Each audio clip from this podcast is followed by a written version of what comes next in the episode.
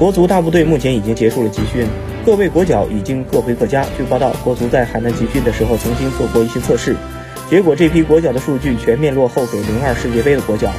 业内人士近日爆料称，听说了一件很好玩的事儿：国家队在三亚集训的时候，队内做了一次测试，一些基本的数据，例如力量、速度，包括长传的距离等等。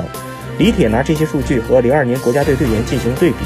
结果现在国家队全面落后，一代不如一代，又多了一个数据支撑。